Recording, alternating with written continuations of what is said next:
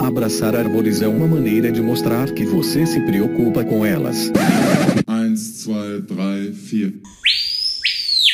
Olá, pessoal! Bem-vindos a mais um Que Bicho é Esse? Eu sou a Miriam Perillo e o episódio de hoje é sobre morcegos vampiros.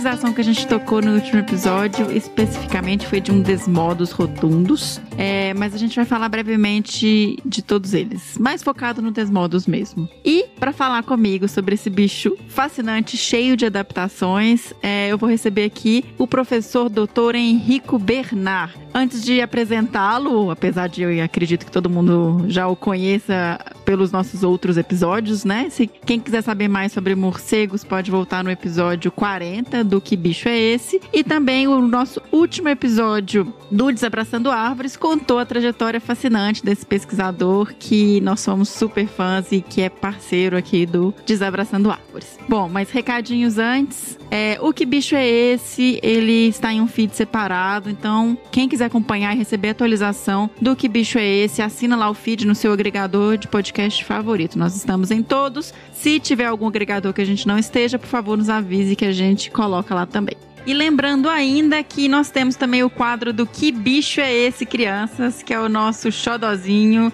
É a versão do Que Bicho é Esse, só que para os pequenos, tá? A gente tem um foco bem em crianças pequenas mesmo. E se você tem filhos, sobrinhos, amiguinhos, ou você tá afim de escutar crianças fazendo perguntas incríveis sobre fauna, corre lá para escutar em outro feed também, tá? Também tá um feed separado, chama Que Bicho é Esse, Crianças. O último episódio foi sobre formigas e tá muito, muito, muito legal. A gente adora fazer e adora receber as perguntas das crianças. Então, mande para os amigos, compartilhe e assine, avalie e participe, tá, pessoal? Dê uma força aí para os nossos projetos. Bom, a gente não recebeu e-mails sobre a vocalização do Desmodos Rotundos, então eu já vou partir direto para a conversa aqui com o nosso especialista, o professor doutor Henrico Bernard. Se você é seguidor e acompanha o Desabraçando Árvores, você conhece o Henrico, afinal, ele já gravou o episódio de morcegos, como eu mencionei, e além disso, o episódio 54, o último episódio do Desabraçando Árvores, trouxe a trajetória do Henrico. Ele chama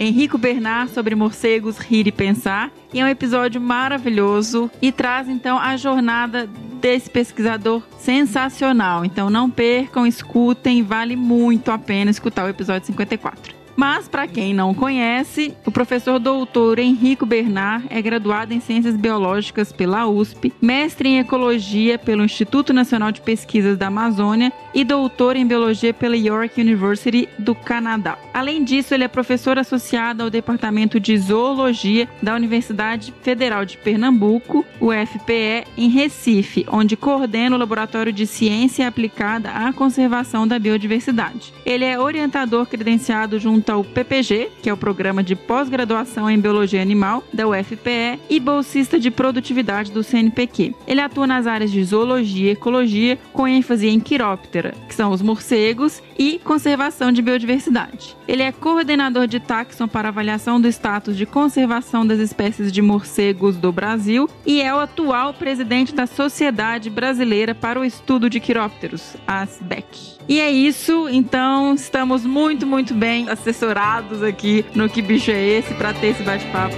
sobre os morcegos vampiros. Bora lá?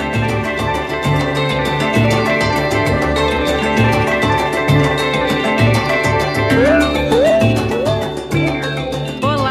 professor Henrico Bernard. Muitíssimo prazer em conversar com você novamente, né? Você que já é o campeão de participação aqui no Desabraçando Árvores. Muitíssimo bem-vindo de volta ao Que Bicho é Esse? Eu é que agradeço. Para mim é um prazer, uma honra e acho que vai ser tão bom quanto as anteriores também foram. Acho que gente, hoje o assunto de hoje é super legal. Nossa, é demais, gente. Eu já estava aqui recebendo uns spoilers antes aqui, conversando com o Henrico, e é, é assim, a gente vai falar sobre animais fascinantes, com cheios de adaptações, então eu acho que o bate-papo vai ser realmente incrível. E só lembrando, quem quiser saber um pouquinho mais sobre o grupo dos morcegos de forma geral, é, nós gravamos um episódio conversando com o professor Henrico Bernard, que é o episódio Bicho 40. Então, se quiser ter uma base dos morcegos de forma geral, corre lá que tem esse episódio também. Mas hoje a gente vai falar sobre os morcegos vampiros. Professor Henrico, conta aí um pouquinho pra gente quantos são, quem são, são quantas espécies, né, de morcegos vampiros. Então, hoje no mundo, a gente tem aproximadamente 1.450 espécies de morcegos. E dessas 1.450, aproximadamente, só três se alimentam de sangue. Uhum. Nós temos três espécies de morcegos vampiros vivas hoje, que é o morcego vampiro comum, que se chama Desmodus rotundus. Tem o morcego vampiro das asas brancas, que chama Diemus yang. E tem o morcego vampiro das pernas peludas, que se chama Dífila caudata.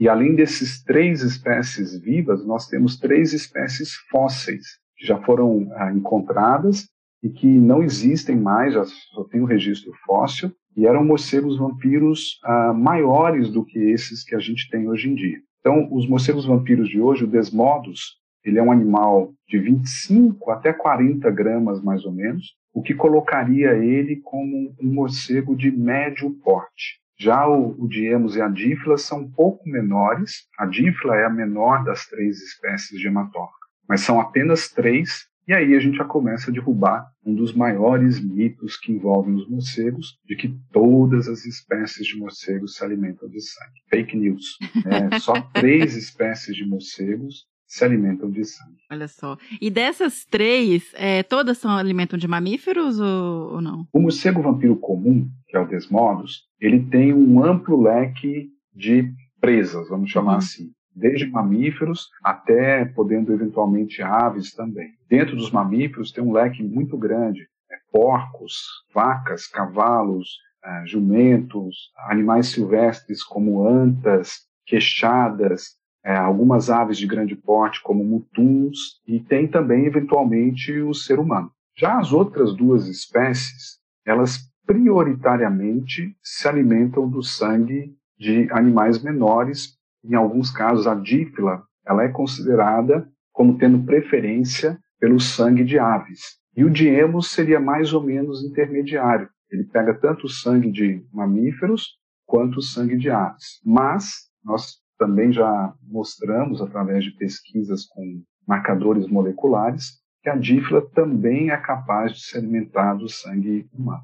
Como que um animal se alimenta de sangue, como é, qual, quais são as adaptações que ele precisa, como é que ele digere isso, como é que ele gera energia é, é, então, a partir de sangue. Primeira coisa que eu vou perguntar para o nosso ouvinte: você consegue lembrar de algum outro mamífero que se alimenta de sangue? Provavelmente não. Você não vai lembrar é porque a gente não tem outra espécie de mamífero que se alimenta regularmente de sangue. Então a gente já começa por aí. A alimentação focada no sangue, ela é exceção, ela não é a regra. Uhum. O sangue, para um animal se alimentar de sangue, ele obrigatoriamente tem que ter várias adaptações que vão permitir esse tipo de alimento. Se você aí, ouvinte, resolver se transformar num vampiro, quiser se alimentar, lamento lhe informar, mas possivelmente em algum período curto de tempo, você vai sofrer problemas do fígado e do rim né? porque esses dois órgãos vão, não estão adaptados para uma dieta exclusivamente de sangue. Então vamos começar do básico. O morcego vampiro, para se alimentar de sangue, ele precisou de várias adaptações. Começar pela dentição. A dentição dos morcegos vampiros é totalmente diferente quando comparada com os demais morcegos. Se pegar um morcego frugívoro comum, ele tem aproximadamente 36 dentes. Um morcego hematófago tem só 20. Então ele perdeu 16 dentes, vamos Olha chamar só. assim, né? E basicamente os dentes que ele não tem mais, ou que deixou de, de apresentar, são exatamente aqueles dentes que estão associados à mastigação de alimento mais duro, são os molares e os premolares. Então os morcegos vampiros, é, os, os molares e os premolares estão ausentes ou são vestigiais, são apenas rudimentares, né? E os incisivos também dos morcegos hematófagos são totalmente diferentes dos incisivos dos morcegos comuns. Os incisivos são esses dois dentinhos que a gente tem na frente, os dois primeiros centrais, em cima e embaixo. No morcego vampiro, ele tem um formato de estilete. Ele é projetado para frente e ele é bastante afiado e ele é muito maior do que quando você compara com os incisivos das outras espécies de morcego. E essa já é a primeira adaptação. É, essa dentição é adaptada para ele tirar um pequeno pedacinho de pele, fazer um pequeno cortezinho, exatamente para ele poder acessar o sangue. Então, a primeira adaptação. Ele não chupa têm, o sangue, pessoal, né? É, exatamente. primeira adaptação, dentes. Dentes específicos para poder se alimentar do sangue. Daí a gente tem essa outra questão. É, o mito diz que ah, o vampiro vai e suga o sangue do animal, ou suga o sangue da sua presa. O morcego vampiro não suga o sangue, ele lambe o sangue. Então ele faz aquela feridinha, começa a lamber essa feridinha e vai lambendo esse sangue até se alimentar. Ele chega a, a dar mais de 400 lambidas por minuto. Tá? Então ele vai lambendo, lambendo, lambendo o sangue. E tem coisas também super legais. Assim. Na saliva do morcego vampiro existem três substâncias que facilitam a fluidez do sangue. Uma é, impede a formação de coágulo, outra quebra a formação de coágulos e a outra funciona quase como um vasodilatador. Então ele, ao lamber a feridinha, essa saliva dele que entra em contato com a ferida faz com que o sangue continue fluindo. Você, se você fizer um ferimentozinho pequenininho na sua pele, depois de um certo tempo em contato com o ar, vai formar um coágulo, que é o princípio da casquinha, né? Uhum. E no caso da saliva dos morcegos, essas substâncias é, visam impedir essa formação desse coágulo e continuar é, fazendo com que o sangue flua. Curiosamente, uma dessas ah, substâncias foi batizada de draculina e ela está sendo estudada ah, é, para desenvolver um, um remédio para obstrução de artéria coronária. Então já tem gente trabalhando com isso, já essa pesquisa não é nova, é relativamente antiga já, e já estão estudando essa, essas substâncias, estão isolando cada uma delas, entendendo exatamente como cada uma delas age na formação do coágulo, e a draculina já tem indicação de é, uso médico para desobstrução de artéria e remoção de coágulo sanguíneo. Olha só, isso é incrível, né? É, é muito legal. Então, a segunda adaptação é a forma como ele obtém o alimento. Né? Ele lambe a feridinha e tem essa adaptação da saliva. Ah, tem uma outra muito legal que a gente precisa falar. Então, os mamíferos é, são caracterizados por terem cinco sentidos a visão, olfato, paladar, audição e tato. Morcego, no geral, tem o que a gente chama do sexto sentido, que é a ecolocalização. Então, ele se orienta através de pulsos de ultrassom. Já o morcego vampiro, principalmente o morcego vampiro comum, ele, pode, tem um sétimo sentido. Ao redor do focinho dele existem detectores de calor. Então, quando ele se aproxima do animal que ele vai se alimentar, geralmente ele passa o focinho próximo dos locais e consegue detectar pontos mais quentes. E esses pontos mais quentes são exatamente onde os vasinhos estão mais próximos da superfície. Uhum. Então essa adaptação também desse sensor de calor, ela é muito ah, importante e é uma característica assim também super ah, especial para os morcegos vampiros. Né? O morcego vampiro também tem uma outra adaptação que é na audição a audição dele é particularmente sensível para frequências mais baixas, que estão mais ou menos na mesma frequência do som que faz a nossa respiração. Então, quando a gente está.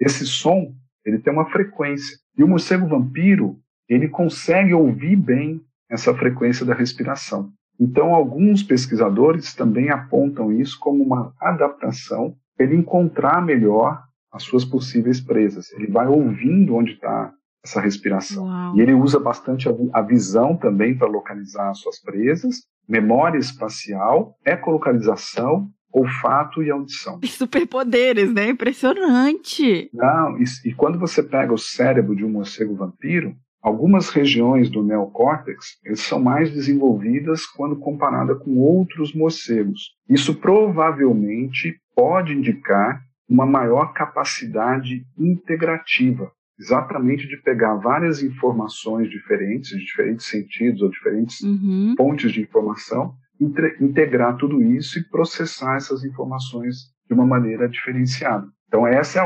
apenas algumas, mas tem várias outras. Se quiser, eu posso avançar mais. Pode. Fica à vontade, porque eu tô assim, então, apaixonada já com os morcegos vampiros. Tem mais um, então. O morcego vampiro, ele tem uma capacidade de andar no chão. Uhum. Então, isso também é uma capacidade bem diferente quando comparada com os outros morcegos. Então, se você pegar um morcego comum e jogar ele no chão, ele primeiro vai tentar abrir as asas e tentar caminhar de uma maneira totalmente desorganizada, né? um pouco eficiente. Já o Desmodos, ele dobra as asas e ele caminha sobre os quatro membros dele. Então ele tem polegares, que são os maiores polegares que a gente tem dentre os morcegos que a gente tem aqui na nossa região, exatamente para poder permitir que ele caminhe no chão. E nas patas traseiras, ele tem uma, uma espécie de um calo, um calo cartilaginoso também, recoberto por pele, que também ajuda ele a caminhar. Então ele consegue voar pousar próximo da presa e caminhar até a presa. E essa é uma adaptação também, porque se ele chegasse voando e sentasse em cima da presa ou pousasse em cima da presa, ele poderia uhum. assustar e afastar a presa. Então essa adaptação de pousar próximo e caminhar até a presa também é uma adaptação para facilitar a, a, predação do sangue por parte dos morcegos vampiros. Né? Daí ele tomou o sangue. Sangue é líquido basicamente, né? não tem parte sólida. Você já experimentou tomar dois litros de água ou de chope ou de qualquer tipo de bebida? Você vai imediatamente se sentir totalmente cheio, né? E você vai ter que ir ao banheiro. Uhum. Rapidinho você vai começar a sobrecarregar o seu rim, você vai ter que ir ao banheiro. O morcego vampiro também tem adaptação para isso. Ele, imediatamente, quando ele começa a tomar o sangue, ele começa a urinar.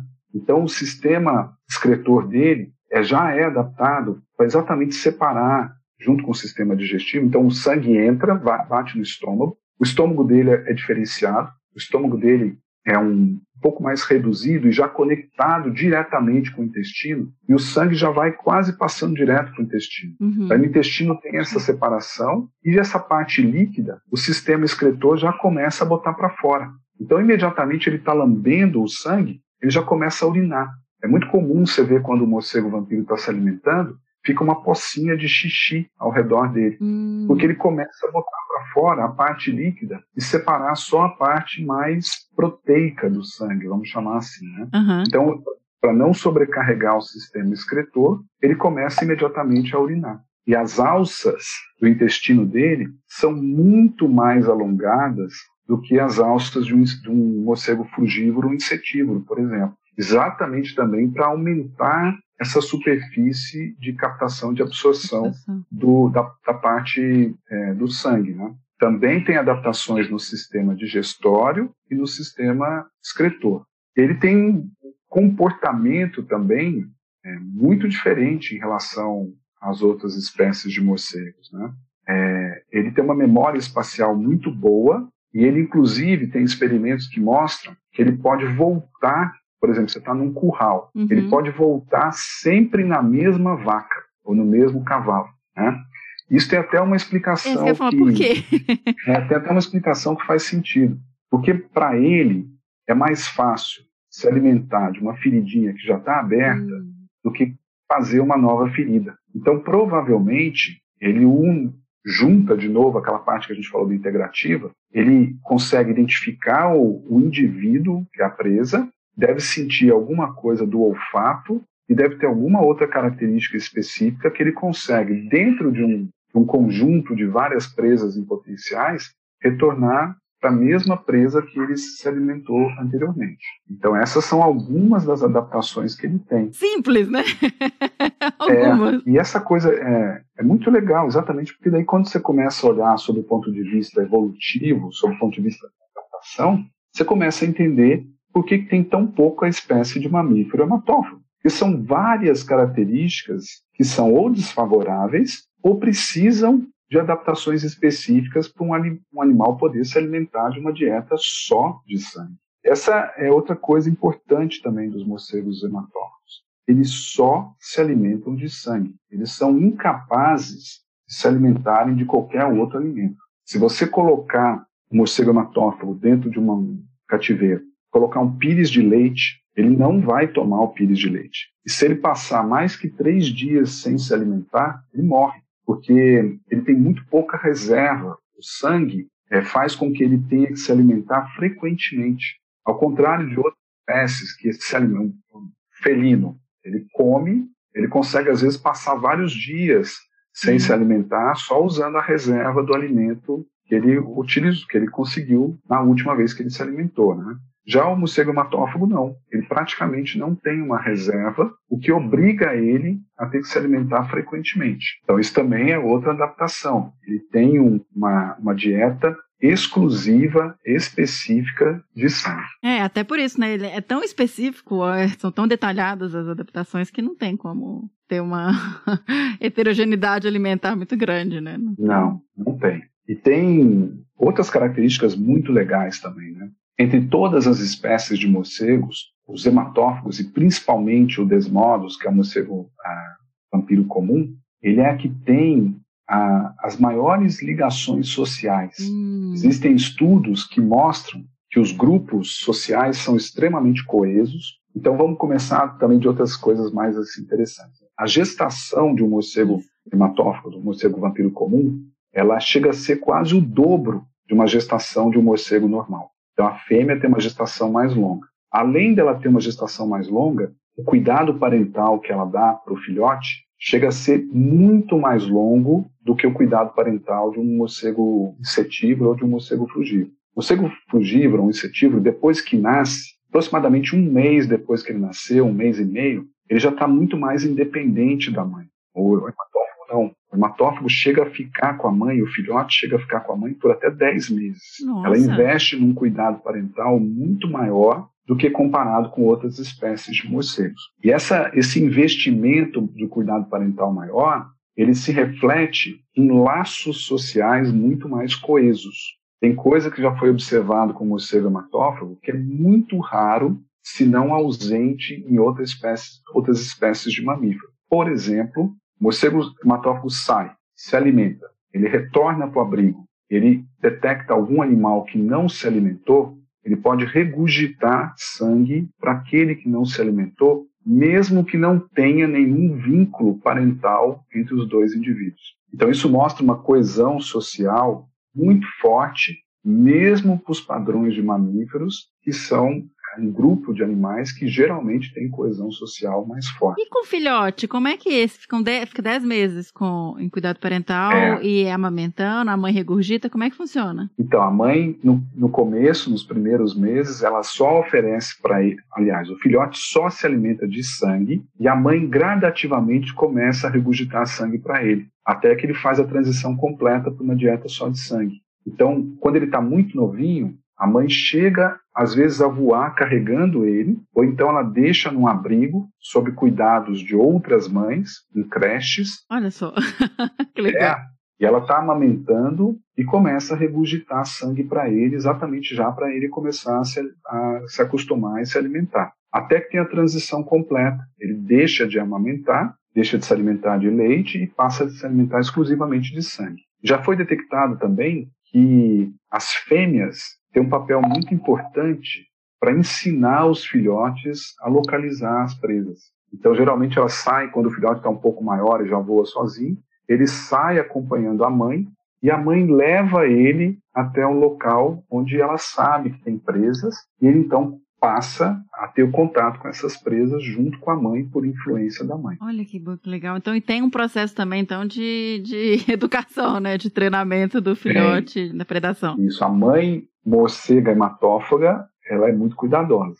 Ela faz um, um investimento grande de cuidado parental. Né? E tem uma outra característica também que sempre me chamou a atenção dos morcegos vampiros, principalmente o desmodos, é o pelo mais bonito que você tem de morcego. O bicho se alimenta de sangue. Você pode imaginar, puxa, deve ficar melado, deve ficar sujo. Nada disso. Eles são extremamente cuidadosos no grooming que é o limpar o pelo. Ele se limpa e às vezes um indivíduo limpa o outro. E o pelo do morcego vampiro comum, ele é um, um cinza brilhante, sedoso. É uma coisa impressionante. Você olha o pelo do bicho, você fala, mas que pelo bonito esse bicho tem. Né? E ele está ele, você não vê assim resto de sangue. Raramente você observa alguma coisa desse sentido assim, muito difícil. Geralmente ele tem muito cuidado com a limpeza dele próprio e dos indivíduos que estão junto com ele no abrigo. Então isso também chama atenção. É um bicho muito é, limpo sob o ponto de vista externo. Uhum. É lógico que, como qualquer outro mamífero, ele pode carregar parasitas, tanto parasitas externos quanto parasitas internos, uhum. e pode carregar também organismos que têm potencial patogênico, né, como vírus e bactérias também. Esse é um, um outro capítulo que a gente precisa conversar. Sim. E aí eu fico até pensando se a gente passa para essa parte ou se a gente aproveita que está falando da, da questão social. Vamos falar da parte boa primeiro? Na verdade, é mais relacionada a essa questão social que você falou. E eu já fiquei super impressionada de saber, por exemplo, que tem esse tipo de comportamento de regurgitar para um outro indivíduo que está se alimentar, independente de parentesco. E tem uma publicação recente que é enlouquecedora que fala da questão dos animais fazerem isolamento social quando estão doentes. Pois então, é. assim, esses bichos. Que lição, né? É, exatamente. Que lição que eles estão dando para Que lição. Então, é, alguns anos atrás, é, um, pesquisadores da Alemanha desenvolveram um pequeno sensor que é colado nas costas dos morcegos, e esse é um sensor de aproximação. Toda vez que dois indivíduos que estão carregando o sensor se aproximam, um sensor registra a presença do outro. E é uma mochilinha pequenininha que eles colocam nas costas.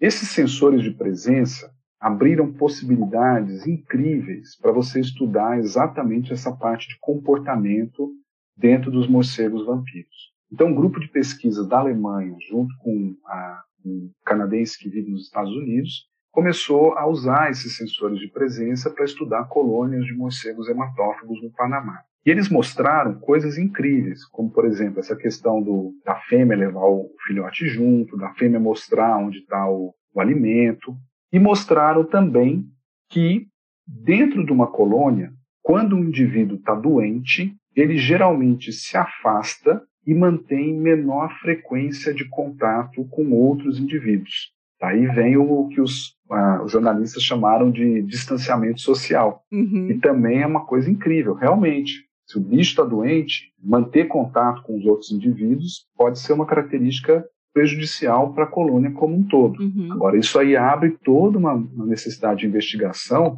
que é exatamente ver que característica adaptativa incrível, né? O animal perceber que ah, o distanciamento é positivo para o grupo se for dessa forma que a gente pode pensar. Ou então, ele está, talvez, ser isolado pelo grupo, o grupo não se aproximar dele. Então a gente tem que ver também como é que é essa questão. Colado, Mas que né? tem, Uhum. é, que tem o, o distanciamento social, isso foi detectado recentemente também e abre possibilidades muito legais da gente entender melhor essa dinâmica do abrigo. Aí, ó, tá vendo, gente?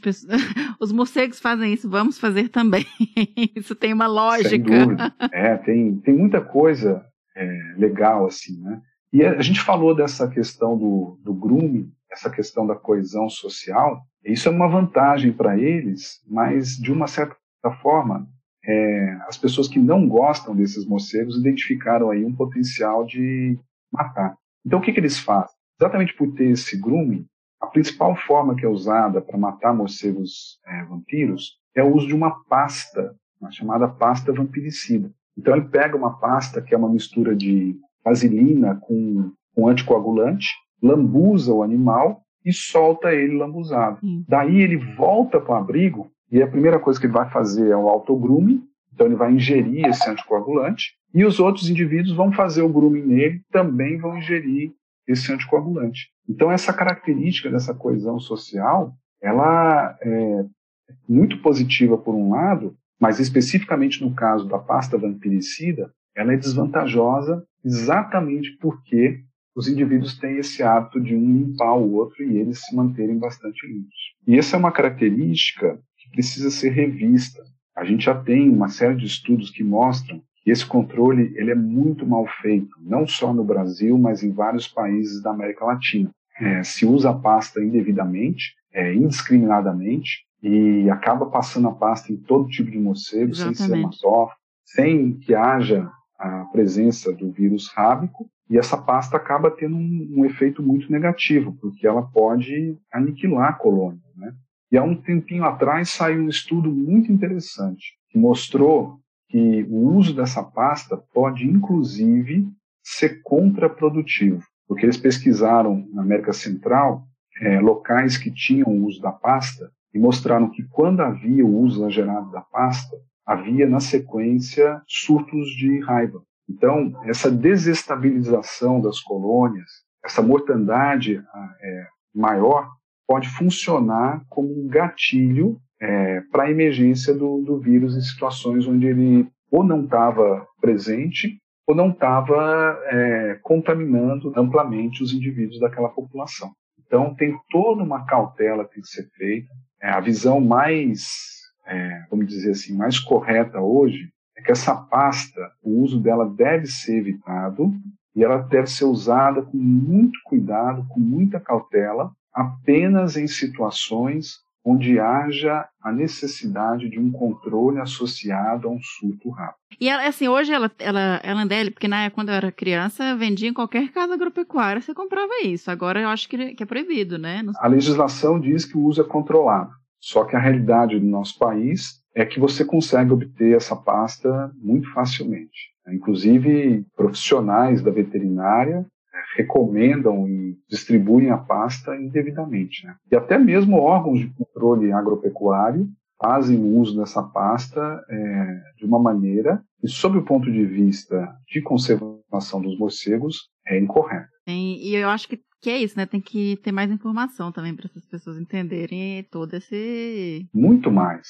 Vamos voltar um pouquinho na questão da história é, evolutiva desse bicho. Vamos pensar uma coisa. Olha, antes da América então, é, vamos voltar mais ainda. Então, os morcegos hematófagos eles estão restritos a, ao continente americano. Né? Então, aqueles, aqueles ah, espécies fósseis que eu mencionei no começo do nosso, nosso áudio, eles viam até do, dos Estados Unidos, né, da porção sul dos Estados Unidos, da porção central dos Estados Unidos, até mais para baixo aqui na, na Argentina. Vamos imaginar um cenário antes da colonização europeia na América. Você não tinha gado, você provavelmente não tinha cavalos, os cavalos não estavam presentes em abundância aqui. Então, as presas principais dos morcegos hematófagos eram animais silvestres, né, que a gente falou, todos esses é, anta, macaco, mutum, porcos no mato, os bichos que a gente tinha sem ser gado e sem ser cavalo. Daí você tem a chegada da colonização europeia e junto com ela entram os rebanhos. Quando você entra com os rebanhos, você está potencializando uma oferta gigantesca de alimento para um animal que até então não se alimentava daquilo. Então, muito possivelmente, a introdução dos rebanhos bovinos, a introdução de cavalos, a introdução de caprinos nas Américas potencializou muito o aumento da população dos morcegos hematófagos, especialmente o Desmodus rotundos. Uhum. É, eu já fiz pesquisas em regiões da Amazônia que estavam muito distantes de rebanhos. De cada mil, mil e cem capturas, só uma era morcego hematófago. Olha Isso só, mostrava a que era menor. É, exatamente, mostrava que em condições normais, sem a presença do gado, a densidade populacional desses bichos era lá embaixo. Agora, em compensação, quando você vai fazer a amostragem de morcegos em áreas que tem muita fazenda, muito gado. E menos floresta. E menos floresta, possivelmente o morcego que você mais vai capturar é o hematófago. Então, hoje em dia, você pode afirmar que populações muito grandes de morcegos hematófagos são indicadores de desequilíbrio ambiental. São indicadores de que os ambientes naturais foram removidos e substituídos por rebanho bovino uhum. ou rebanho de cavalos, né? Mas isso é um indicador. Se você for no local e tiver muito morcego hematófago, é um indicativo que provavelmente naquela área tem rebanho associado a ela. Entendi. Tá? Olha elas, só. Elas podem ser utilizadas em determinadas situações como bioindicadores. Olha, Nesse caso, indicador de, é, indicador de alteração ambiental associada à introdução de rebanhos uh, comerciais ou rebanhos de animais de grande porte. E Henrico, tem algum tipo de manejo que funcione que não, porque a pasta a gente já, já falou que não é uma boa alternativa. Tem. o, primeiro de tudo você tem que identificar. Os morcegos vampiros são um problema para aquele rebanho? Se for um problema, é, recolher o animal para o curral, por exemplo, às vezes ele é um problema para galinheiro, para galinha, porque a, a, predação recorrente na galinha pode provocar ferimento, pode provocar bicheira, pode provocar anemia na galinha, pode até eventualmente provocar a morte. Então, por exemplo, no caso, se for o problema for específico com aves, com galinhas e tal, recomendação é recolher durante a noite e fechar num galinheiro telado. Né? Esse é um, é um manejo que se recomenda. O animal é recolhido, a galinha é recolhida durante a noite e colocado num recinto telado. Se o problema for com gado, o problema for com um cavalo, em determinadas situações, você faz, se tiver associado caso de surto rábico, você pode até recomendar o uso da pasta, mas esse uso tem que ser feito com muito cautela e geralmente você não passa a pasta no morcego. Você pode passar a pasta na tábua do animal tá. ou no local onde está sendo é, mordido. Ah, tá. Mesmo porque o animal ele vai ficar voltando naquele animal. Então você tira aquele indivíduo que está. O que, que a gente não recomenda em hipótese nenhuma? Vandalismo nos abrigos, dinamitar abrigo, jogar pneu dentro e queimar, é, fechar. Isso é Dinamitar abrigo, meu Deus. Mas, Miriam, isso ocorre com uma frequência enorme, enorme. A pessoa vai, joga pneu dentro da caverna, ou do túnel, ou do, do buraco onde os bichos estão, taca fogo com eles lá dentro. Ai, meu Deus. Tá. Mata toda aquela colônia e todos os outros morcegos é, que estiverem lá dentro. E todo, toda outra fauna que tiver lá dentro, não é só morcego. Exato. Eu já fui numa caverna que jogaram pneus dentro dela e queimaram a caverna. Isso há 20 anos atrás, e até hoje as marcas estão todas lá, hum. a parede inteirinha carbonizada, você passa o dedo na parede, tem é, fuligem até hoje, e a, a prova que não adianta é que tem uma colônia de morcego lá dentro. Voltaram depois. Né? Mas é. essa questão do vandalismo aos abrigos, isso ocorre com uma frequência muito grande. Muito, é, isso, é, isso é um problema conservacionista. Uhum. O mau manejo do morcego hematófago no Brasil é um problema conservacionista para as outras espécies de morcegos. Sim. Por quê? Ele vem provocando sucessivamente a mortandade excessiva, descontrolada, de várias espécies que não tem absolutamente nada a ver com aquele é, evento de predação. Quanto que você acha que um morcego vampiro toma de sangue por noite? Então, lembrando, o bicho tem de 25 até 40 gramas o morcego vampiro comum. E ele fica ali lambendo e fazendo xixi. E vai, vai lambendo. Lambendo e fazendo xixi. Sei lá, 50 ml? Quase. Duas colheres de sopa de sangue por noite. Oh. Então a gente acabou de derrubar mais um mito, mais uma fake news que tem, muito comum no interior, que o animal morreu, o cavalo morreu, o cidadão olha o cavalo morto e fala, morcego tomou todo o ah, sangue. É, Possível. Impossível. Uma vez eu Só fiz um cálculo. Um super. Não, é. Uma vez eu fiz um cálculo para um, um cavalo é, ter os, todo o seu sangue tomado por morcegos, ele teria que ser atacado por 900 morcegos simultaneamente. Não, isso é o chupa-cabra, não é o morcego. É.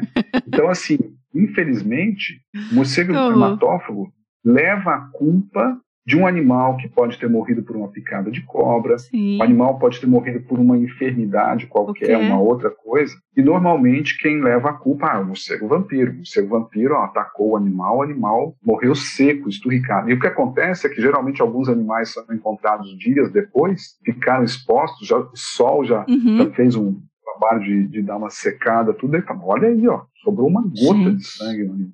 E culpa o morcego hematófago.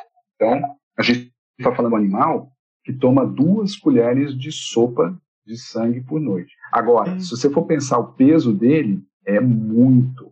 Seria mais ou menos como se uma pessoa se alimentasse de aproximadamente, numa única noite, 70% do seu peso corporal. Então, uma pessoa aí que pesa, sei lá, 50, 60 quilos, teria que comer muito, mas muito mesmo, para comer o tanto que o morcego hematófago se alimenta de sangue numa única noite. Eu queria voltar nos que foram extintos, porque a extinção deles não é muito, assim, ela é relativamente recente, é. né? Foi, foi Pleistoceno? Final de Pleistoceno? Não sei. Os fósseis mais antigos de morcegos hematófagos têm entre 6 e 8 milhões de anos. Uhum. Os morcegos estão aqui na face da Terra, do jeito que a gente conhece, aproximadamente 55, 60 milhões de anos. Tá. E esse primeiro morcego fóssil era um morcego insetívoro. Então, a, os hematófagos, eles são muito mais derivados na história evolutiva dos morcegos do que os morcegos insetívoros. Eles. Os fósseis mais antigos estão entre 6 e 8 milhões de anos. Existe toda uma controvérsia, né? De onde surge, vamos chamar assim, o hábito hematófago? Você tem alguma ideia? Não consigo. Então, tem duas ideias que são. Primeiro, que não existe um consenso. Ninguém bateu o martelo ainda, mas tem duas ideias que são mais aceitas. A primeira delas era possivelmente um morcego frugívoro que passou a se alimentar de carrapatos. Então ele vinha, Nossa. eventualmente comia um carrapato e tal. Outra possibilidade é de um morcego insetívoro que passou a comer larvas de inseto. Você já viu a bicheira, a míase, Uhum, quando a mosca depois, fica aquela, aquela, aquela bicheira? Então, outra hipótese seria um morcego insetívoro que passa a se alimentar De dessas bicheira. larvas na ferida e daí, gradativamente, passa, quando está comendo a- a- as larvas na bicheira, ter contato com o sangue e vai evolui para uma, vamos chamar assim, para uma dieta hematófaga. Então não há consenso sobre qual que é a origem dos morcegos é, hematófagos, mesmo porque a gente não tem fóssil de transição. Isso é um problema também para os morcegos em geral. Os fósseis mais antigos, que estão entre 55 e 60 milhões de anos, já é um morceguinho prontinho, do jeito que a gente conhece, com ecolocalização, com Olha ecolocalização e então, assim, a- a- o ancestral comum dos morcegos, não existe um registro fóssil desse ancestral comum. O que se imagina era que possivelmente era um morcego insetívoro, aliás, era um mamífero insetívoro que subia em árvores e saltava de árvores. Existe um animal, Era o rato que vira morcego, o rato velho. Desculpa, Vale. não existi. não, isso, isso é, você já ouviu falar de um bicho que chama colugo? Columbo? Colugo, é, colugo é, uma, é um mamífero que tem no sudeste asiático, que quando ele salta de uma árvore para outra, ele Ah. abre os braços e as pernas e ele tem uma prega de pele grandona que liga braços até as pernas. Sim, sim. Então, provavelmente, esse era o modelo do ancestral comum. Era um mamífero arborícola, subia na árvore, saltava de uma árvore para outra, abria aquele, aquele excesso de, de pele e conseguia planar de um lado para o outro. Mas isso não explica o desenvolvimento das asas propriamente dito. né? Uhum. Até que Sim. um tempo atrás saiu um estudo de uns chineses que manipularam um gene e mostraram que essa manipulação provocava um crescimento muito rápido e anormal dos dedos. Então, uma mutação nesse gene poderia provocar o alongamento dos dedos.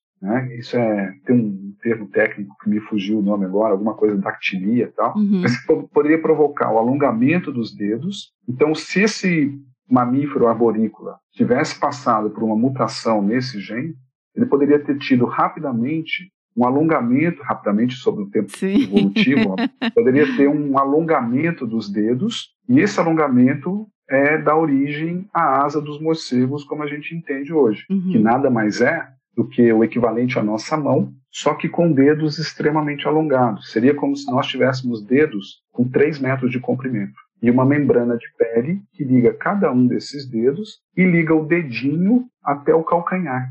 Então essa é a, possivelmente a história evolutiva dos morcegos e chegando no morcego hematófago. Aquelas três espécies de morcegos é, hematófagos fósseis que a gente tem, elas têm como característica muito interessante também é que todas elas são maiores do que o morcego vampiro comum de hoje em dia. Uma dessas espécies, que foi batizada de Desmodus Drácula, ele chega a ser 40% maior do que o vampiro comum a gente tem hoje, morcego vampiro comum.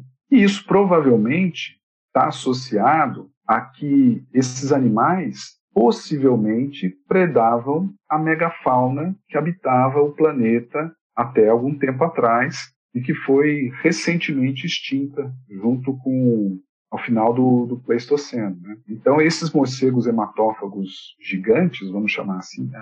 acho que aí vai ser meio sensacionalista. Esses morcegos, esses morcegos hematófagos grandes provavelmente utilizavam o sangue de grandes animais, animais de grande porte, como possivelmente preguiças gigantes, é, alguns outros animais, alguns outros mamíferos de grande porte. Foram extintas, não dá para correlacionar, mas mais ou menos na mesma época. É, assim. é essa aí entra no, no, no leque das, das extinções que a gente ainda não tem certeza, mas tem indicadores, né? A gente poderia colocar aí como uma possivelmente alguma coisa relacionada com as mudanças do clima no passado uhum. e com essas associações é, de presa-predador. Né? Falar de saúde agora? Temos, super importante falar de saúde. Né? Os morcegos hematófagos, eles são é, muito discutidos e muito falados exatamente pela questão que existe relacionada ao vírus rábico, né? o vírus da raiva. Então a gente precisa começar do começo. É, qualquer mamífero qualquer mamífero, até um coelhinho branco, pode transmitir a raiva. Né? A raiva não é exclusividade dos morcegos hematófagos. A raiva é um vírus que é transmitido por mamíferos e qualquer mamífero pode transmitir. Quando um mamífero é contaminado pelo vírus da raiva, um dos locais que acumula maior quantidade de vírus, vamos dizer assim, são as glândulas salivares. E como eu falei antes que o morcego hematófago lambe a ferida, se as glândulas salivares estiverem contaminadas e se ele ficar lambendo constantemente a ferida, a probabilidade de transmissão desse vírus para a presa aumenta. O vírus rábico, para entrar no corpo do mamífero, ele precisa da chamada via aberta.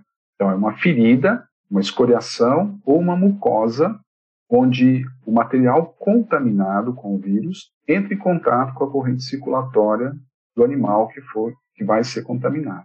Então daí o vírus entra, esse vírus ele ataca o sistema nervoso central e ele é um vírus letal. E aí a gente derruba mais uma fake news que está envolvendo os morcegos vampiros. Morcego vampiro não é imune ao ele vírus. Ele morre também, né, com o vírus. Ele também vai morrer de raiva.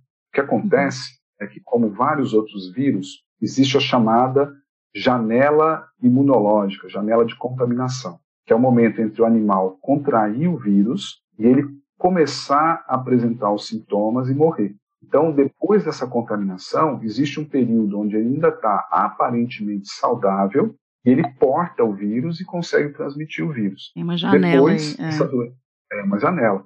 Essa doença avança, compromete o sistema é, nervoso do animal e vai levar o morcego à morte também. Então, o morcego vampiro não é imune ao vírus da raiva. Ele morre também pelo vírus da raiva. Inclusive, uma coisa que eu sempre ouvi, Henrique, foi: se você ver um morcego de dia caidinho no canto, não, não mexa com ele, deixe ele. Exatamente. Por quê? Porque é um comportamento anormal. Você vê um morcego se debatendo durante o dia, voando durante o dia, não é o normal. E um animal que está com o sistema nervoso comprometido, uma das coisas que ele faz é começar a apresentar um comportamento anormal. Sim. O cachorro, quando está contaminado com a raiva, ele começa a espumar a boca, apresenta a chamada hidrofobia. Por quê? Porque ele não consegue deglutir direito. A, a glândula salivar dele está toda contaminada, ele começa a ficar é. naquele estado de salivação, daquela baba. É, o vírus rábico é muito é, é, muito impressionante também em termos de adaptação nesse sentido, né? De, de mudança de comportamento também, porque ele é. vai para o sistema nervoso e ele faz o animal ficar agressivo já é. que ele está na saliva. Então é, é uma loucura. É. Se eu for pensar, né? Qual que é a principal defesa dos mamíferos? É a mordida. Então, um vírus que está na glândula salivar, a mordida passa a ser uma porta potencialíssima de transmissão do vírus, né? Então tem isso também, essa questão da, do comportamento anormal. Então você viu um morcego se debatendo durante o dia, viu um morcego voando durante o dia, opa, esse é um comportamento anormal. Evite contato com esse animal. Se não for possível você evitar, se você tiver que intervir, não faça com as mãos nuas. Proteja-se, use uma proteção, evita o, o contato, porque, como todo mamífero, ao se sentir acuado, a principal defesa que ele vai ter é tentar morder. Então aí a gente tem esse problema. É, até um tempo atrás, o principal vetor do vírus da raiva no Brasil eram os cães. Só que nós tivemos um exemplo de sucesso de vacinação, vacinação. campanhas de vacinação antirrábica. todo mundo que é dono de um cão e de um gato já levou o seu cão para vacinar, sabe que existe uma campanha de vacinação.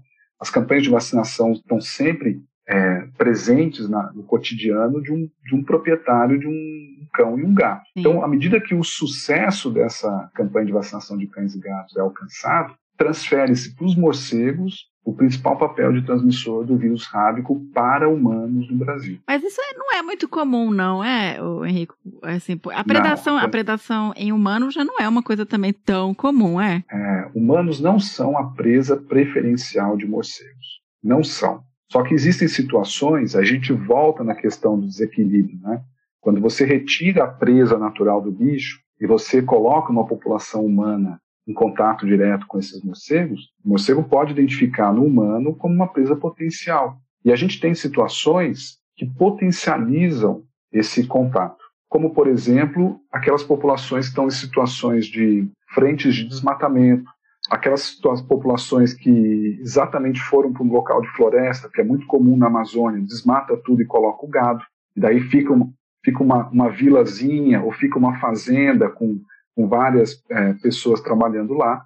Esse é o cenário ideal para o morcego é, atacar o, um, humano. É, na Amazônia é muito comum as pessoas dormirem em rede ou, ou, casas com vãos em cima, com portas que permitem a passagem por debaixo ou por cima. Uhum, então sim. isso tudo também potencializa essa, esse contato do morcego hematófago com um homem. Isso é muito bem ilustrado naquele filme do Contágio, no final, que eles mostram derrubando a mata e os morcegos voando e fazendo abrigo dentro de, de uma área de, de granja de porco e tal. É. Essa, essa mudança de, de abrigo e de proximidade com o humano. Assim. Então, algumas pesquisas que foram feitas nos últimos anos na região amazônica mostram que a frequência de mordedura nesses povoados, nessas vilazinhas ao longo dos rios, ela é relativamente alta. Quando você vai pesquisar, quando você vai, você foi mordido por morcego, você sabe de alguém que foi mordido por morcego nos últimos meses, aparecem muitos Olha relatos. Só. Uhum. É, e o que acontece é que essa é uma coisa muito importante, assim, isso é até a utilidade pública que a gente tem que fazer. Você teve contato com um morcego, não precisa ser nem seu hematófago. Você foi mordido por um morcego, você tem que procurar um posto de saúde, um hospital, e você tem que ser vacinado contra a raiva. Uhum. É extremamente importante que isso aconteça, porque a raiva é um vírus mortal. Ela mata, e mata bastante. Ah, mas tem um protocolo que foi desenvolvido. Esse é um protocolo experimental, que é difícil. O que, que foi esse protocolo? Então, no Wisconsin, nos Estados Unidos, uma menina é, foi mordida por um morcego e contraiu o vírus da raiva. Ela foi levada imediatamente para o hospital Nesse hospital, que tinha um especialista em infectologia, ele resolveu testar nela um protocolo experimental. Ele colocou essa menina em coma, coma induzido, entrou com um antirretroviral, zerou a, a carga viral do corpo dela, mexeu com todo o sistema imunológico dela, segurou ela em coma induzido por um tempo até ver a resposta do organismo e depois ele tirou ela do coma. Esse tratamento ficou conhecido como o protocolo de Wisconsin. E esse protocolo começou a ser é, divulgado em vários locais do mundo que tinham problema com raiva. E aqui no Brasil, aqui em Pernambuco, teve um caso desse alguns anos atrás. Na época, um, um garoto de 16 anos, do interior de Pernambuco, foi mordido por morcego, começou a apresentar os sintomas, quer dizer, ele já estava numa, numa fase bem avançada da doença, é trazido para o Hospital das Clínicas daqui da Universidade Federal de Pernambuco e os pesquisadores e os médicos que o atenderam resolveram testar o protocolo de Wisconsin nesse garoto. E conseguiram, porém, como ele chegou no hospital no estágio mais avançado da doença, ele ficou com várias sequelas motoras, de fala, de respiração. Né?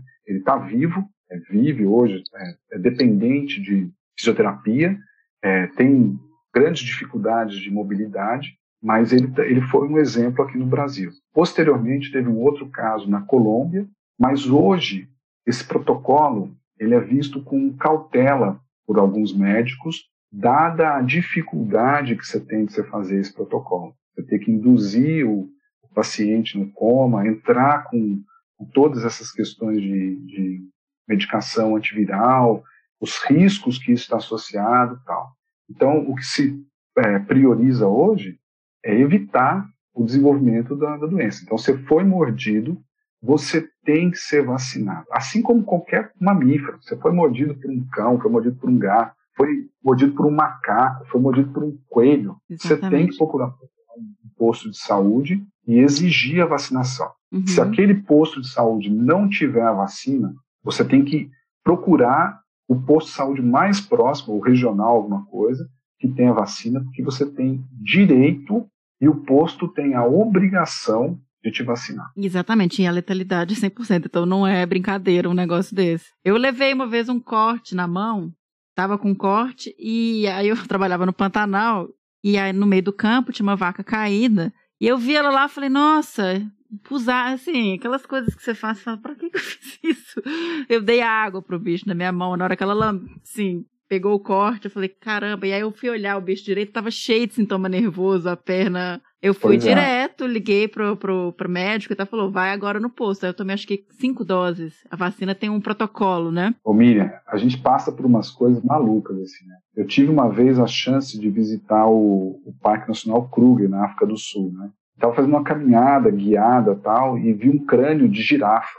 E aquele instinto de biólogo, é. mas nossa, o crânio de girafa. Fui lá mexer no crânio de, da girafa. Imediatamente o guia que estava com a gente falou assim: não toque. Eu falei, mas por quê? Ele falou assim: antrax. Pode ter a bactéria que causa o antrax. Na mesma hora, sabe quando você paralisa e fala assim, putz, é verdade. Então, o nosso instinto de biólogo, às vezes, ele nos trai, né? Esse caso da vaca sua, assim, que é, é, é típico, assim. Né? Estupidez, né? Assim, não, não pensei, mas é isso. E, e, eu acho que essas regiões, eu não sei como é que é em termos de comunicação e, e acesso a posto de saúde e tal, né? Mas esse a ideal é, é... É esse que é o problema. Frequentemente, a pessoa que é mordida, por estar distante de um posto de saúde, ela não procura o posto de saúde. O Brasil, no, no Pará, há uns anos atrás, eu não sei precisar exatamente porque a data já me fugiu, mas nós tivemos os dois maiores eventos de morte de humanos no mundo inteiro por vírus rábico. Os dois foram no estado do Pará. Os dois foram na ilha do Marajó, um foi em Portel, é, e foram investigar. E era exatamente isso. Era uma frente de desmatamento associada a rebanho bovino. As pessoas relatavam que eram mordidas frequentemente. O posto de saúde mais próximo ficava a 60 quilômetros de distância. Então eles relegavam, não davam importância para aquela mordedura até que começou a morrer gente. E foram, é, num desses, desses eventos, 31 pessoas hum, morreram de raiva.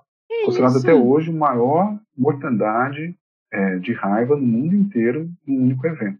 Caramba! Mostra a gravidade da situação. E, e, a raiva ela só tem essa vacina quando você entra em contato. E tem, tem um soro também, não tem? É, se caso você tem contato comprovado com. Então, que é perigoso, você tem que tomar no hospital, um troço assim. Essa é uma questão super polêmica. Se você for conversar com os médicos que trabalham com isso, eles vão dizer que você não, não deve tomar a, a imunização, a pré-imunização. Por quê? Porque, teoricamente, para você tomar isso, você tem que estar, primeiro, você tem que estar acompanhado por um profissional, segundo, você tem que fazer uma titulação de anticorpos. Você tem que saber como é que está o seu nível de anticorpos, porque ah, você pode provocar uma reação adversa. Um choque, então, né? por exemplo, quem trabalha com morcego, é recomendado que você seja pré-imunizado contra o vírus da raiva. Uhum. Só que, frequentemente, quando a gente procura o posto para fazer a pré-imunização, a gente tem uma resistência enorme dos postos em vacinar. É, minha equipe de trabalho aqui no laboratório,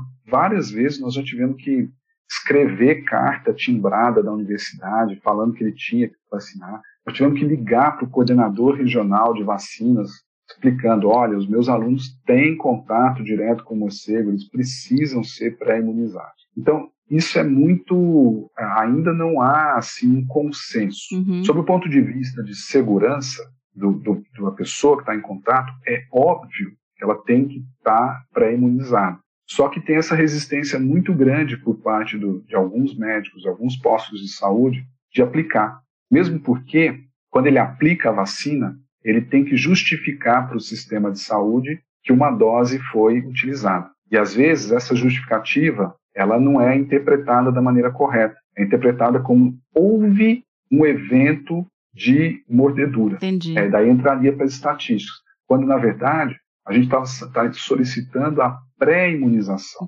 Então, é um campo ainda problemático É, mas se você tiver, você que trabalha com morcego, você que trabalha com mamíferos, se você tiver condições de ser pré-imunizado, converse com um profissional e opte pela pré-imunização, faça direitinho, faça a sorologia, não é todo lugar que faz sorologia. Uhum. Aqui no estado de Pernambuco, por exemplo, não faz a sorologia. Você Tá. tem que coletar a sua amostra e ela é enviada para um laboratório em São Paulo para fazer a sorologia. Tá. Então ainda tem esse dificultador. Pessoal, quem trabalha, e tem muito estudante que escuta a gente, quem trabalha com fauna, com qualquer mamífero, existe, tomem cuidado, sabe? Que a gente fica vendo cena do pessoal Muito. pegando sem luva, sem nada, enfiando a mão na boca, É, sem o menor. eh, E assim, então, é, se- a gente vê professores fazendo isso, então assim, eu acho que é uma. é, se você fosse criterioso, se você fosse seguir as normas criteriosas, para você manusear morcegos em vida silvestre, você teria que usar aquele traje que é um traje espacial. Sério? Sério, sério, sério. Você teria que usar Tá. o, o traje todo fechado, com respirador, com filtro. Isso é sério. Se você Tá. for seguir a normativa... Porque tem a anta- antavirose também, né? Tem outras coisas. várias coisas. Se você for seguir a normativa do CDC, o Centro de Controle de Doenças dos Estados Unidos, se você for seguir as normativas mais rigorosas da Fiocruz, você deveria usar o traje completo quando você está manuseando com morcegos. Só que a gente sabe que isso é inviável. Inviável sobre vários aspectos, sobre inviável sob o ponto de vista financeiro, inviável sob o ponto de vista né? de logística, inviável sobre vários aspectos. Mas isso não exclui a responsabilidade que a pessoa tem que ter de evitar, minimizar a possibilidade de contágio. Então, as luvas, as luvas são, é, hoje em dia, então, mais ainda, são é, equipamento de proteção individual obrigatório, a máscara, o óculos de proteção, Uhum. é, você evitar, o máximo possível, expor a possibilidade de contato possibilidade de uma mordedura, a possibilidade de um, de um contato. Isso a, gente, a gente percebe mesmo, a gente tem problemas em relação a isso. O brasileiro já não é adepto a seguir regras. Sim. E menos ainda quando essas regras são rígidas, Uhum. quando essas regras são limitantes, quando essas regras são Desconfortáveis, né? desconfortáveis, quando são regras que precisam ser seguidas à risca. Tá. Mas tem essa questão. Você, jovem biólogo, jovem estudante que está ouvindo a gente, pensa da seguinte maneira. Você quer ter uma longa carreira pela frente? Proteja-se. É uma coisa que você tem que pensar. Porque não adianta nada você ser o, o Indiana Jones aqui e contrair uma doença e morrer em pouco tempo. Sim. Sua carreira chegou ao fim. Né? E a gente tá vivendo uma pandemia aí de origem de, de- Então, assim, tem que tomar cuidado, gente. Antigamente era muito comum que as pessoas que trabalhavam com morcegos em cavernas, praticamente todas elas tinham histoplasmose. Por quê? Porque não usava equipamento de proteção. Entrava na caverna sem máscara. Se Entendi. aquela caverna tivesse o esporo que, que causa o, es- o esporo do histoplasma, a probabilidade de contágio era muito grande. E então você tem que pensar em longo prazo. Tem que pensar que você tem uma carreira de 40, 50 anos pela frente, você precisa tomar conta, você precisa se precaver para evitar ah, qualquer possibilidade de contágio. né? Sim, perfeito. E pro bicho também, né? Porque a gente pode passar coisas pra eles Pro também. bicho, pro bicho também. Isso foi um ponto polêmico também que teve agora durante a pandemia. Né? Logo que começou a pandemia, em fevereiro, a Sociedade Brasileira para o Estudo de Quirópteros, ela divulgou uma nota pública recomendando a suspensão do contato de humanos para morcegos. A pessoa falou, mas por quê? Naquele momento havia uma incerteza tão grande sobre as vias de contaminação Uhum. estavam começando a surgir casos de animais domésticos contaminados com coronavírus, de animais de zoológico contaminados com coronavírus. Uhum. Então a SBEC, ela recomendou a suspensão não pelo medo de nós contrairmos coronavírus dos morcegos, mas sim pelo caminho inverso, de nós contaminarmos populações de morcegos com o coronavírus. E nós tivemos resistência. Teve associado nosso que falou, não, essa medida não tem, não tem cabimento. E o tempo mostrou que a medida foi acertada. Hum. Porque logo na sequência começaram a surgir uma série de estudos mostrando há sim potencial de contaminação da vida silvestre pelo coronavírus. Então a gente recomendou a suspensão, recomendou que as atividades que continuassem fossem somente as atividades consideradas extremamente essenciais e que quando fosse feito esse contato, que fosse adotado um protocolo de biossegurança para minimizar a possibilidade de contaminação. E, e, Henrique, aproveitando que a gente comentou é, essa questão de se tomar cuidado em campo e de, de pesquisa com esses animais, Eu tenho duas perguntas, na verdade. Uma é como que se estuda Uh, você já mencionou essa questão, por exemplo, de um, de um tipo de, de pesquisa é, da Alemanha que eles usam sensores, mas é lógico que o método vai depender da sua pergunta, então existem várias formas de estudar, mas você puder citar algumas. Sim. E quais são os próximos passos na pesquisa com Desmodos, assim, porque tem descoberto tanta coisa fantástica que eu fico pensando assim, o que que o pessoal está agora focado em saber e querer entender um pouco é. melhor, relação social, etc. O principal método para você capturar morcegos são as redes de captura, né? Que é uma rede bem fininha, que é a mesma rede que você usa para pássaros. É uma rede bem fininha, você intercepta o bicho durante o voo. Esse é o principal método. Outro método é você procurar o abrigo e capturar os animais que estiverem dentro desse abrigo, ou com pulsar ou com armadilha de interceptação e queda, são chamadas harp traps. É, Para você acompanhar esses bichos, tem a marcação, você pode usar anilhas numeradas ou colares plásticos, colares metálicos também numerados, você consegue ter uma marcação legal. Ah, tem uma curiosidade, esse sistema de marcação, quanto tempo você acha que vive um morcego vampiro? Ixi, nossa, mas não faço... Eu fico pensando, se um filhote fica com a mãe 10 meses, ele não deve viver muito pouco, não. Ele deve viver bastante, sei lá, então, 7 anos, é, 8, 10. os estudos de marcação dizem o seguinte, ó. Em situação de vida silvestre, de situação livre, tem um, um relato de um bicho com 17 anos, ah. que foi marcado e recapturado 17 anos depois. E já em cativeiro, tem relato de morcego vampiro com 29 anos. Mentira, que isso? Então a marcação também é uma técnica de longo prazo e que permite você é, tirar informações como essa. Ah, quanto tempo o bicho vive, por onde, quanto, quanto ele desloca. Estudos com radiotelemetria mostram que o morcego vampiro comum ele pode se deslocar por até 20 quilômetros numa noite média se desloca entre 4 ou 5 quilômetros numa noite, mas pode se deslocar até 20. E ele fica comendo a noite toda, Henrique? Ele acha aquele animal, alimenta e vai embora? É, toma, toma suas duas colheres de sopa e depois ele volta, ele pode usar um abrigo temporário, onde ele vai digerir, vai depois do, da refeição ele vai ficar lá mais quieto, ou então ele pode voltar para o seu abrigo definitivo uhum. e já uhum. considerar a noite já encerrada. Essa questão de distância é, uma vez eu estava pesquisando, você já deve ter ouvido falar de um naturalista que tinha no Espírito Santo chamado Augusto Husky. Uhum. Foi muito famoso na pesquisa com beija-flor, foi muito famoso com pesquisa com outros animais lá no Espírito Santo. E ele chegou a fazer alguns experimentos de marcação e eu encontrei algumas fontes de literatura que mostravam que ele marcou indivíduos, levou esses indivíduos à distância para ver se eles voltavam para o mesmo abrigo. Numa fonte de literatura que eu consultei, falou que ele chegou a recapturar animais que foram soltos a mais de 120 quilômetros de distância. Mas a gente não tem essa confirmação. É plausível? É. Você tem estudos de telemetria com outras espécies de morcegos que mostram que morcegos pequenininhos podem voar 80, 90 quilômetros numa única noite. Então é plausível isso? É plausível. Fiquei pensando, se o bicho anda essas distâncias e tem as colônias, e, e as trocas entre as colônias? Pois é, não é, não é que as trocas não ocorrem, as trocas ocorrem, mas os grupos sociais são mais coesos. Tá. Daí você perguntou de outros estudos, né, estudos futuros. Esse é uma, um campo que tem muito a ser estudado ainda, essa questão de coesão social. Né? O que, que determina a fisão e a fusão de uma colônia? Né? Quem, quem determina isso? Quais são os indivíduos que puxam a fila? Né? Ah, os marcadores moleculares hoje são uma ferramenta incrível para você estudar isso. Então tem muita coisa a ser feita ainda com marcadores moleculares, no caso desses morcegos que têm essas colônias. Eu fico pensando para até variabilidade genética, né, de troca de colônias e tal. Então, tem isso também, essa, essa questão da, dos avanços tecnológicos, da miniaturização dos, dos transmissores, sistema de câmeras, tem outros que você tem câmeras muito mais sensíveis que permitem você acompanhar o comportamento de uma colônia de forma muito menos invasiva. Então, tem, e tem toda essa parte também da relação de morcegos e vírus, né?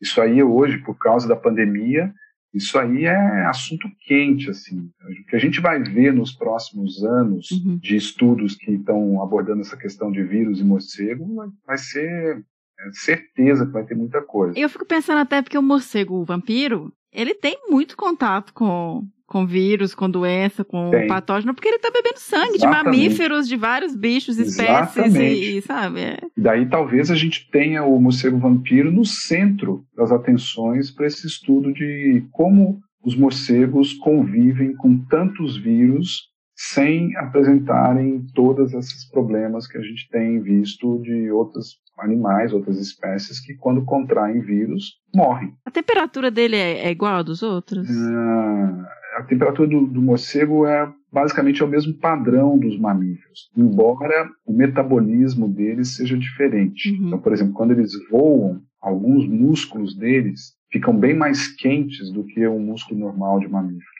Tá. Então tem também coisas sob o ponto de vista fisiológico, né? entender melhor essa questão da fisiologia é um grande desafio. A gente está em tempos muito interessantes para pesquisar morcego, Uhum. porque tem tanta coisa aparecendo, tem tantas perguntas. Você vê, olha, num bate-papo nesse nosso aqui, quantas perguntas surgiram, né?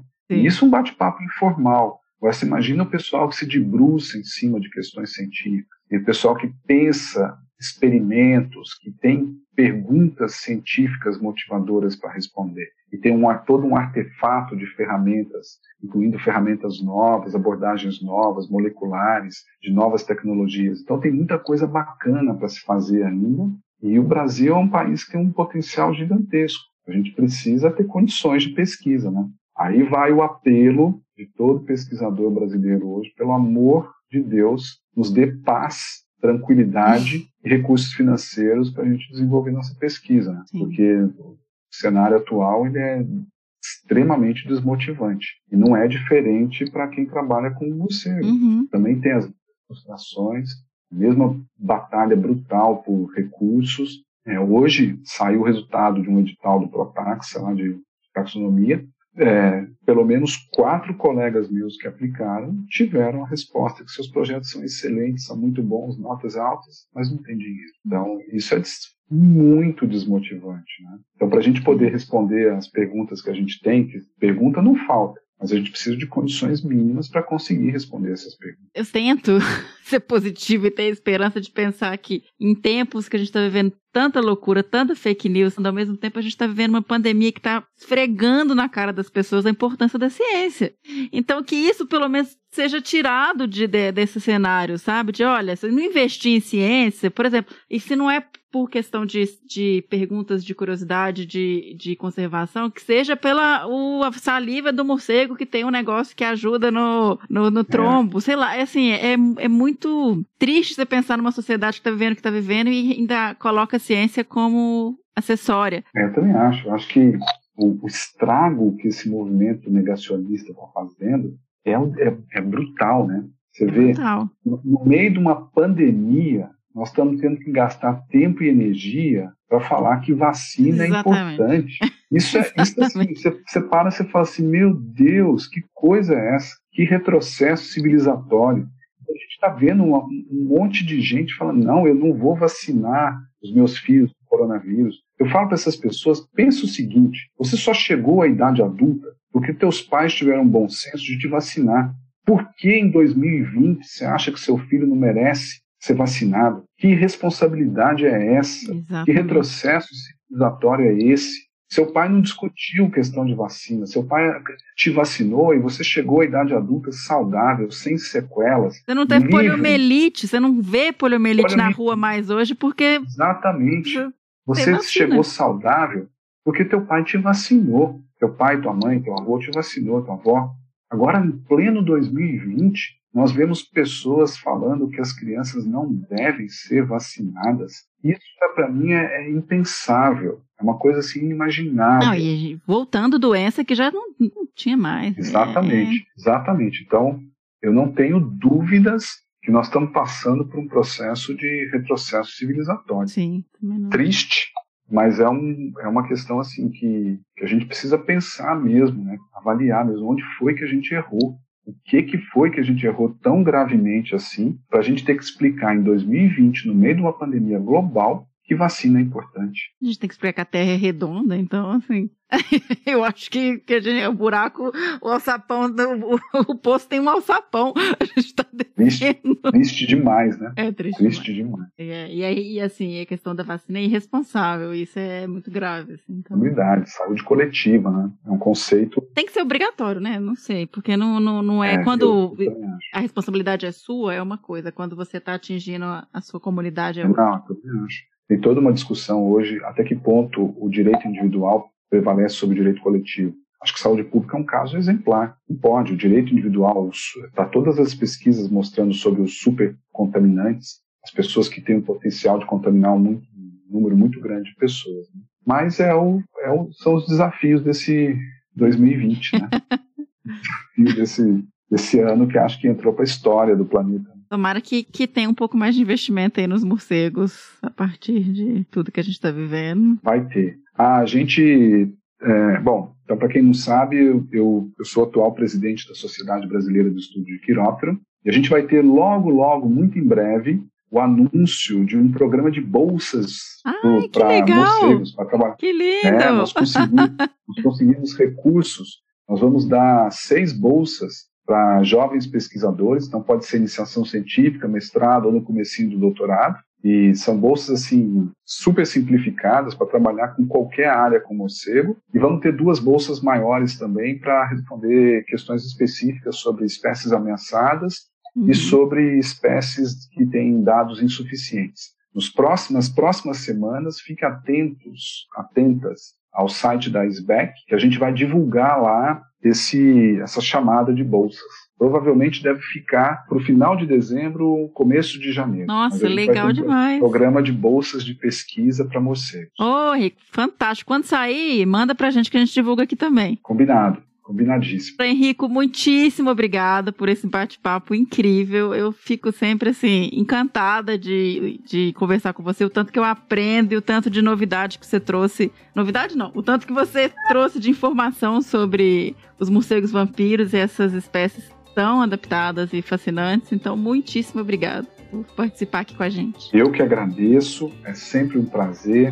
Essas iniciativas de divulgação, comunicação numa linguagem acessível, bacana, são extremamente prazerosas.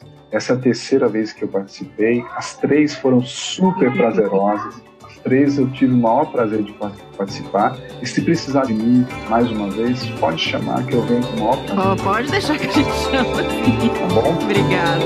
Tá joia.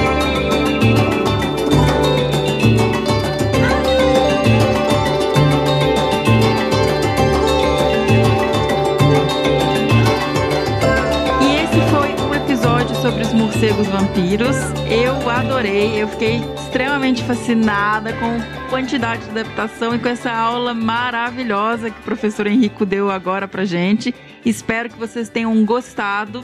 Lembrando que a gente vai premiar um dos nossos queridos ouvintes com o Spot Jam 3 e uma assinatura de um ano. Gente, por favor, não percam essa oportunidade. Olha só, tem um equipamento que pode te ajudar, pode salvar vidas em campo aí, pode te resgatar de uma roubada é, no mato. Então, para participar e concorrer a esse prêmio, você precisa gravar um vídeo de no máximo 90 segundos, é, um minuto e meio, no IGTV do Instagram, explicando por que você precisa de um spot. Então, é, por que isso, gente? Porque a gente quer garantir que a pessoa que vai receber esse equipamento e a assinatura vai precisar realmente, né? Vai estar em campo. Não tem sentido uma pessoa que está em casa, num apartamento ou não está fazendo um campo muito complicado ganhar um equipamento desse. Então, a gente precisa que a pessoa mande esse vídeo explicando por que precisa de um spot. Lembrando que vídeos maiores que um minuto e meio não serão considerados, tá bom?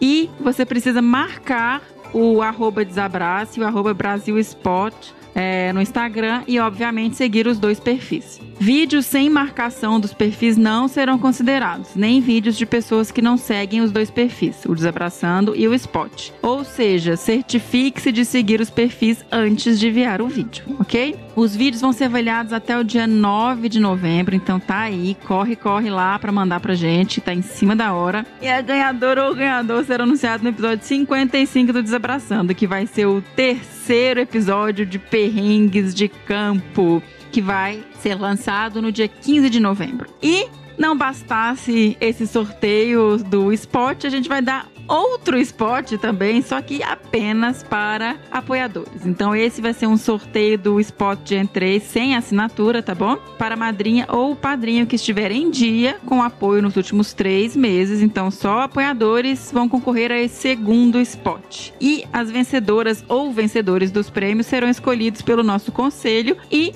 Ultimate Motherfucker Luiz Antônio Chuck Norris Gambá. Pelo Gambá, parceiro aqui nosso também do Desabraçando Árvores. É, então acompanhe os nossos, as nossas mídias sociais, onde a gente vai atualizar aí sobre esse prêmio maravilhoso que a gente está proporcionando para vocês junto com a Spot e com o Gambá. Além disso, gente, dá uma força aí para manter o Desabraçando online, com episódios no cronograma, contribuindo com o nosso projeto. Quem também nos acompanha aí nas redes sociais já viu que a gente precisou reduzir um pouquinho é, a frequência dos episódios, porque realmente ficou inviável financeiramente e e aí a gente preferiu dar uma freadinha para dar uma recuperada e voltar em breve com os episódios com o cronograma normal. Então a gente realmente precisa é, desse apoio. Vocês podem apoiar quem tiver interesse, tiver como, a partir de um real pelo Catarse ou pelo Padrim. No Catarse é em www.catarse.me barra desabrace e no Padrim é em www.padrim.com.br barra desabrace. Para quem quiser fazer uma única doação pontual, pode ser pelo PicPay em arroba desabrace. E nos sigam nas nossas redes sociais, em Facebook é Desabraçando Árvores Podcast, no Instagram arroba desabrace e no Twitter também arroba desabrace. E por hoje é só. Fiquem bem, se cuidem, podendo ficar em casa, siga em casa, porque a situação não está melhorando, pelo contrário. Então não dá para relaxar tanto assim, pessoal. Bora aí se cuidar mais e até o próximo Que Bicho é Esse?